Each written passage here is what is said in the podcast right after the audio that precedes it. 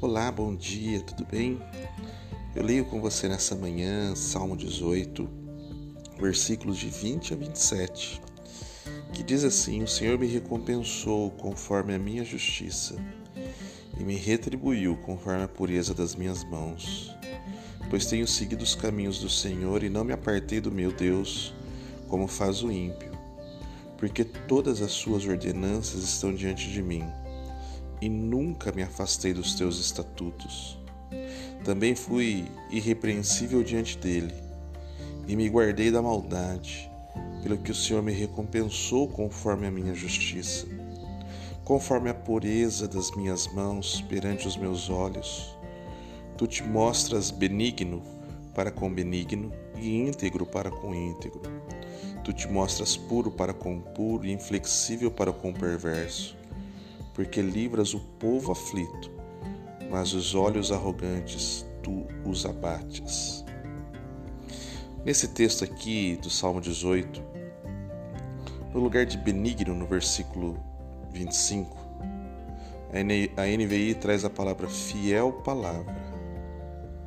Palavra que se refere ao amor afiançado entre parceiros de aliança.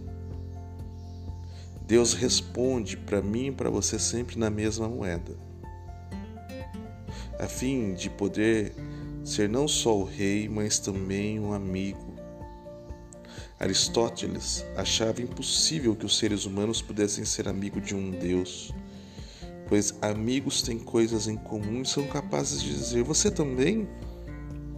Ao se tornar humano, no entanto, o primeiro grande gesto de amizade de Deus é que ele se tornou como nós, aproximando-se de nós, a fim de que pudéssemos nos aproximar dele.